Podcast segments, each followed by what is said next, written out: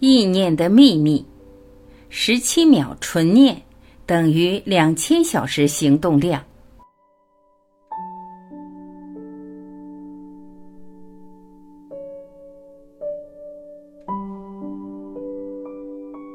当你对自己一个念头或者愿望不带抵抗十七秒，宇宙就会给你一个同频共振的想法。连十七秒都坚持不了，还奢望什么翻墙越界征服自己？要知道，宇宙是没有意外的。你会错过宇宙的信号，就表示你还是跟带组念头共振多过跟你的愿望共振。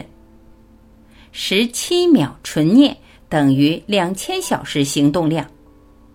十七秒纯念理论的意思是，十七秒是思想变物质的临界点。如果你能够聚焦于你所想要的，达到和超过十七秒，而且是没有任何杂念，那么你的目标很快就会实现。这个理论认为，十七秒纯念相当于两千小时行动量，三十四秒纯念相等于两万小时行动量，五十一秒纯念相等于二十万小时行动量。六十八秒纯念相等于二百万小时行动量。第一次听到上述纯念与行动量的等式交换的时候，大部分的人都会大吃一惊，觉得何以至此？有没有这么夸张？上述的交换等式，坦白说很难论证，只能亲自验证。当你去持续这样做的时候，你就会发现，经手的事情越来越少，完成的事情越来越多。需要你直接去做的事情会越来越少，而你的目标达成的速度会越来越快，自己想要的东西很快就出现在生命中。当一个念头、一个愿望，你说你想要而没有自我推翻，当你持续聚焦长达十七秒，吸引定律就会带给你一个同频同质的想法。这两个想法因为是同频同质的，所以会融合在一起，形成一个更活跃的、更强大的、震动更快的念头。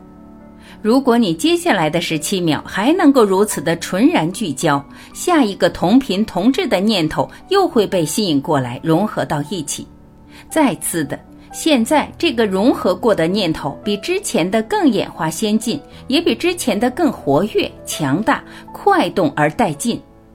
现在，如果你继续这样纯然的聚焦多十七秒，就这额外的十七秒，你的纯念之想就达到了六十八秒的临界状态。这个时候，这些精神层面的念头就开始翻墙越界，跨入物质显化的阶段。换句话说，精神化为物质，就在刚刚的临界点开始迈出了关键性的第一步。六十八秒的纯念之想后，只要你能够在想起你的愿望的时候都保持一种放任的状态，则宇宙总管吸引定律就会全权接手后续的一切打点与安排。所有有助于促成这个梦想成真的资源都会被吸引过来，所有能够成全你的人事物时空都会以正确的组合排列走到一起。这个过程你需要特地的做一些什么吗？不需要，你只要保持喜悦、期待的接收状态就可以了。你不一定要时时刻刻想着它，跟成功学要你不断自我暗示，生怕潜意识的城市化深化的不够大大不同。只要你想起它的时候，你没有激活带阻念头就可以了。宇宙会继续替你运筹帷幄、指挥调度。当时机成熟的时候，你会收到一系列无法错过的灵机一动，召唤你踢出你的临门一脚。于是大功告成，你可以去收割你的造物了。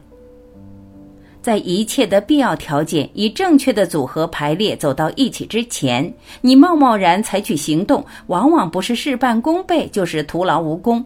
因为这是一个因缘和合的世界，不是单靠你自己的行动单干盲干就可以成事的。要成事，就需要许许多多因缘的配合。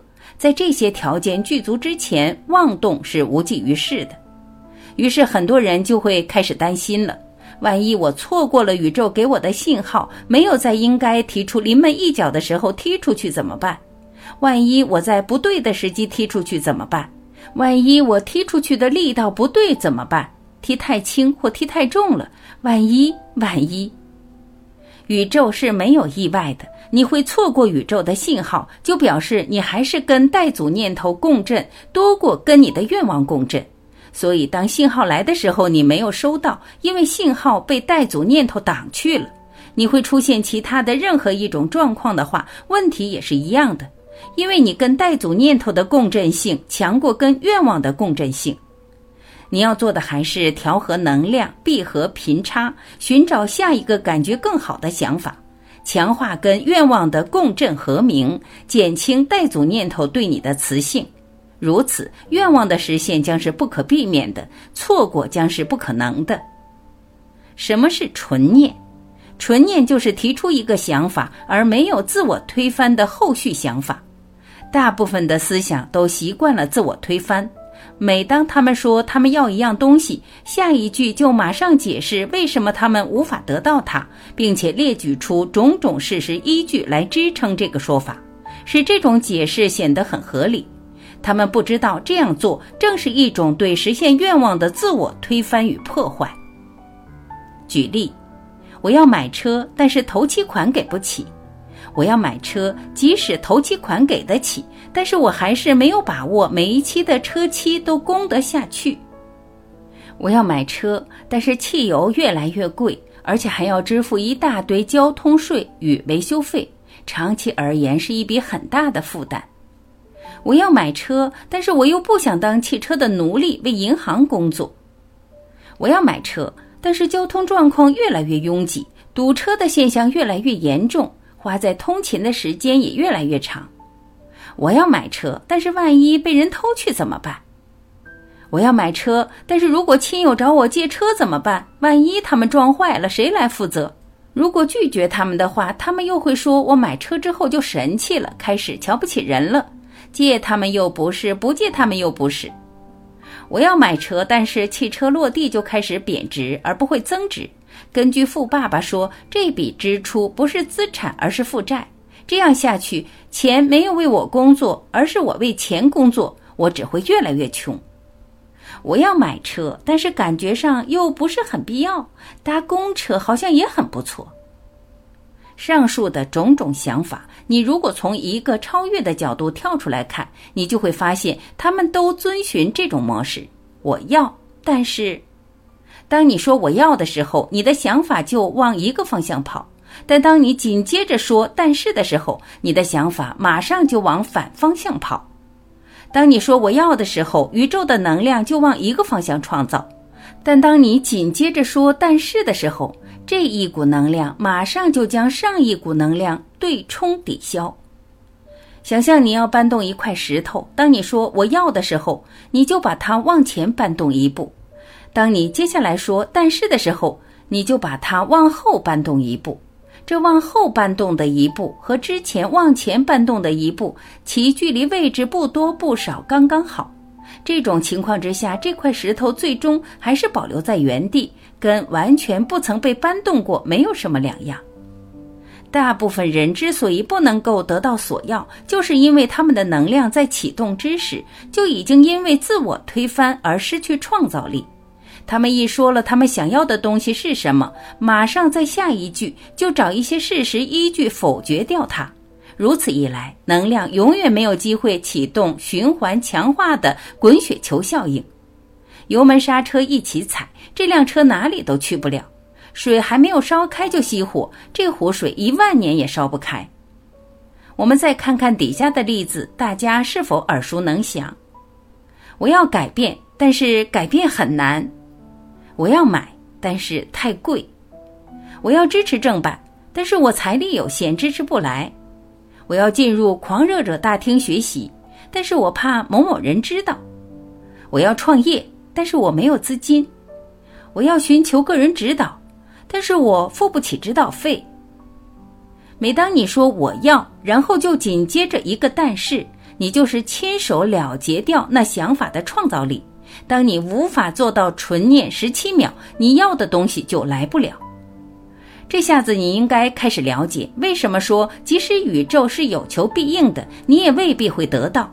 那就是因为如果你连一个十七秒的秒关都过不了，那你就不用奢望你能够成功翻墙越界，跨过四个十七秒、六十八秒的心物临界点了。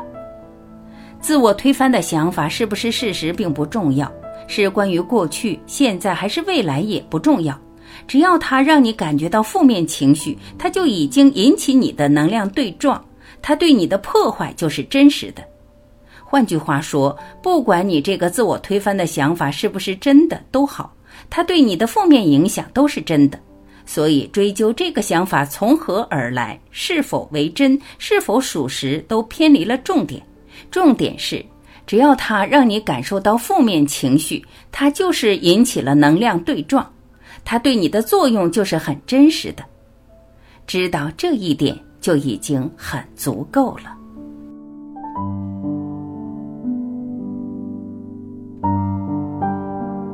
感谢聆听，我是婉琪，我们明天再会。